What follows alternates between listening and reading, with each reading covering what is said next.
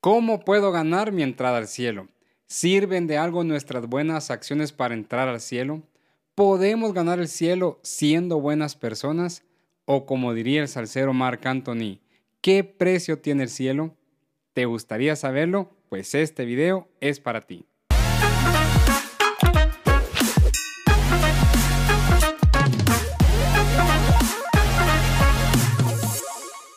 ¿Qué tal queridos amigos y seguidores de Semillas de Fe? Recibo un cordial saludo y mi deseo sincero de que Dios esté bendiciendo todas las áreas de su vida. Como dijimos, en este video vamos a responder la pregunta ¿Cómo puedo ganar mi entrada al cielo? Ya que esta pregunta inquieta y ha inquietado a la humanidad durante toda su historia. De hecho, la inquietud por conocer el cómo se puede alcanzar la gloria eterna es la base de gran parte de las religiones a las que se les conoce como las religiones de mérito propio. Es decir, que con base en su deseo por alcanzar la vida eterna, crean ritos, cultos, penitencias, tradiciones, sistemas religiosos. Sin embargo, tenemos que ir a las sagradas escrituras para responder esta pregunta. En Marcos 10, del 17 en adelante, encontramos una fascinante historia que nos ayudará a comprender el pensamiento de las personas y a responder nuestra pregunta. Dice el versículo 17 que cuando Jesús se disponía a seguir su camino, vino uno corriendo y se arrodilló delante de él y le preguntó, Maestro bueno, ¿qué haré para heredar la vida eterna? La pregunta, como dije antes, ha inquietado a la humanidad toda su vida. La idea de una vida después de la muerte no es exclusivo de las religiones judeocristianas. Los egipcios, los cananeos, etc. se preparaban para una vida después de la muerte. Bajo su cosmovisión añoraban una mejor vida después de que murieran. Por cierto, en próximos videos estaremos respondiendo las preguntas ¿a dónde van las personas al morir? ¿Y con qué cuerpo permanecerán en el cielo? Así que no te olvides de activar la campanita para cuando subamos nuevo contenido. La pregunta de aquel joven no tomó por sorpresa al Señor lo primero que le respondió fue, ¿por qué me llamas bueno? Nadie es bueno, sino solo uno, Dios. A partir de ahí el Señor le mostró el camino al joven inquieto. Permíteme mostrártelo. En primer lugar, Jesús aclaró cuál no es el camino. Observa los mandamientos, le respondió.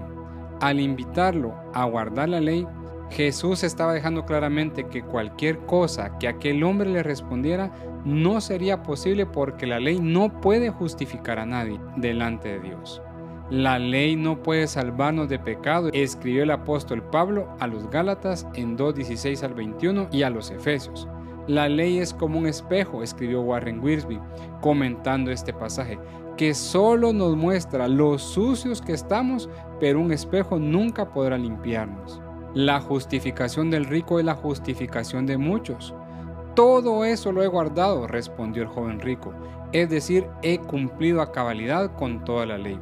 He sido disciplinado en cumplir todo lo que me estás diciendo. Con su respuesta muestra que se sentía autojustificado, seguro de sí mismo, que sentía que no había ningún pecado en él.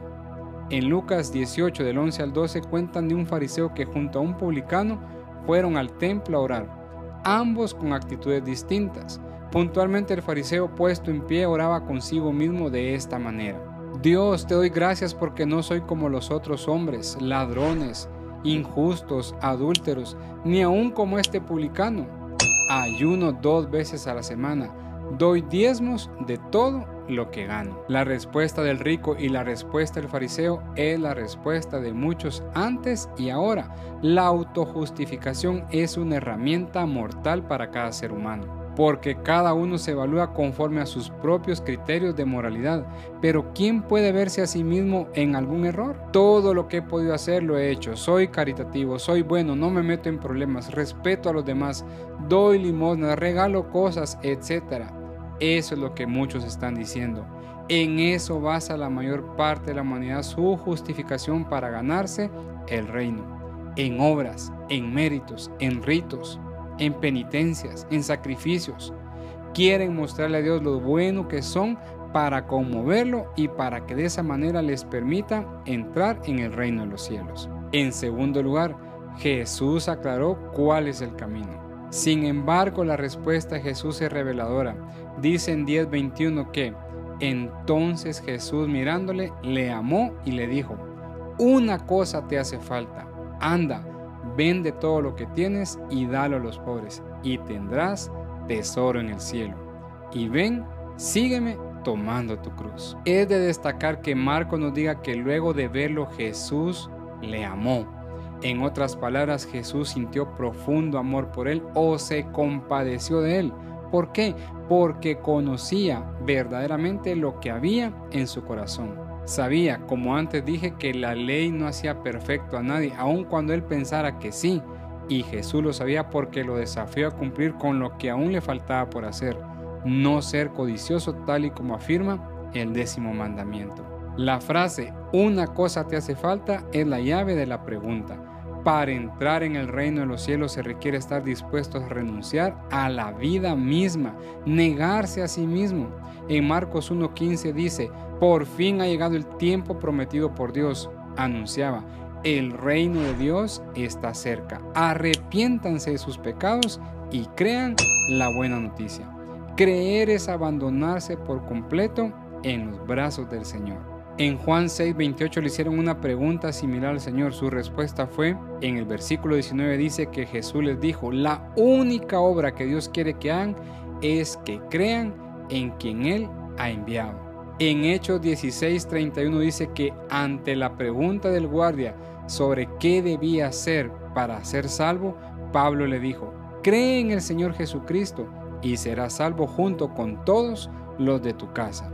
Y de esa forma podría seguir citando y citando a las escrituras y llegaríamos a la misma conclusión. Entonces, ¿cómo puede ganarse la vida eterna o cómo se hace para alcanzarla? Por meritocracia, definitivamente esto es imposible, pero para Dios no hay nada imposible, dice la escritura. Toda la escritura se resume en que es por fe, por gracia de Dios, para que nadie se jacte Dios implanta fe por medio de la predicación, nos abre la mente, nos lleva al arrepentimiento y por gracia nos perdona y nos da vida juntamente con su Hijo. Tengo que ser honesto al decir que la respuesta de Jesús al joven rico no es la regla. No siempre Jesús le dijo a todos lo mismo. Las riquezas en sí mismas no son el problema. Dios no está en contra de las riquezas. De hecho, ya hicimos un video respondiendo esa pregunta si Dios está en contra o no de la riqueza. Si te gustaría verlo, acá arriba te dejo el enlace. El problema del joven rico era que él confiaba en el dinero porque el dinero era su Dios. Lo adoraba y obtenía sus ganancias de él. Su moralidad y sus buenos modales, su falsa modestia solamente ocultaban un corazón codicioso, mostrando así, como dije antes, que aun cuando él se autojustificaba, diciendo que guardaba todos los mandamientos, aún quebrantaba el décimo mandamiento que dice, no codiciarás. De la misma manera que alguien puede estar confiando más en su calidad moral que en Dios, el apóstol Pablo dijo que si él tuviera algo de qué jactarse eran pocos los que podían compararse con él. En Filipenses capítulo 3 versículos 6 al 7 dijo que todo eso que antes lo consideraba su ganancia, su motivo de exaltación, su carta de presentación, ahora lo consideraba como basura, sin valor alguno, porque delante de Dios nada de lo que somos, nada de lo que hacemos es mérito suficiente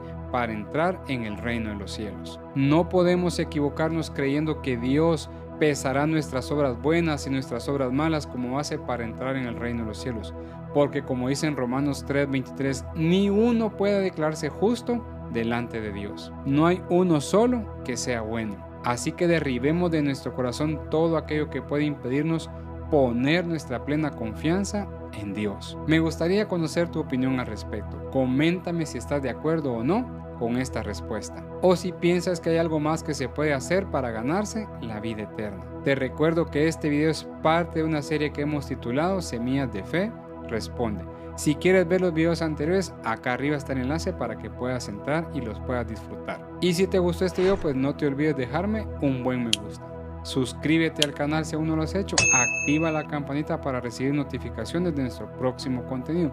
Pero sobre todo, y como siempre te digo, comparte con amigos, con familiares, con miembros de tu iglesia, con todos aquellos con quien tú creas que este video será de bendición y edificación para sus vidas.